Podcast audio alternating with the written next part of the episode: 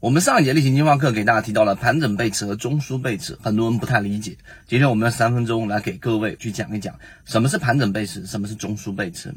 首先，对于背驰，我们都很清晰啊，有一个非常标准的定义，就当它形成一个中枢之后，它的进入段 A 和离开段 B 啊，那你整个 A 和 B，如果整个 B 段如果是上涨趋势的。那这个 B 段小于 A 段，我们就把它定义为背驰。那这里面这个定义呢，是我们所说的这一个中间的这一个位置呢，是属于中枢。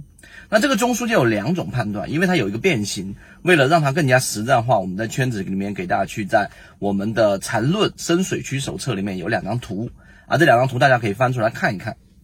一个是盘整背驰，一个是中枢背驰。那中枢背驰啊比较好理解，就什么是中枢？它一定是由三笔啊三笔构成，并且这三笔当中必然是要有一个重叠区域的，否则我们就不能把它干嘛呢？称之为我们所说的这样的一个中枢，所以一定是由一个中枢构成。好，当它形成一个中枢之后，出现了一个背驰，例如说刚才我们说的顶背驰，B 段小于 A 段啊，那么这一段上涨过程当中出现了我们说顶背驰，那就是一个卖点，这是我们常规的标准中枢背驰。那什么是盘背驰呢？盘背驰呢又叫做奔走奔走中枢的一个背驰。那这个过程当中呢，实际上是一个 A 段进去，往下一笔下来，啊或者是一个线段下来，那再往上直接就形成了一个。这一个上涨，那这一波过程当中呢，中间并没有经历中枢，请注意，盘整背驰和中枢背驰的差异就是，盘整背驰并没有经历中枢，只是一笔的调整，然后持续向上。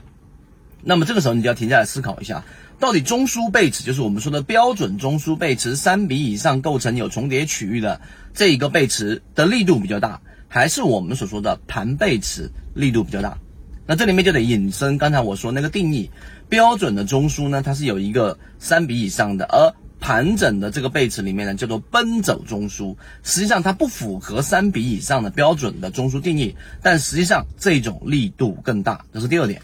所以，当它出现一个盘背驰的过程当中呢，它就意味着一个标准，怎么标准呢？当，一个个股，例如说我们说下跌趋势出现一个底背驰，对吧？那出现第一类型买点，第一类型买点出来一笔上去之后呢，它直接一笔下来再往上，它并没有出现我们所说的这一种第三笔下来直接上去了。在小级别上，哪怕出现背驰的这种第二类型买点，也就是我们在缠论中枢里面所这个专栏航线里面所提到第三点，第二类型买点和第三类型买点的重叠，它实际上奔走中枢盘背驰，它的力度是最大的。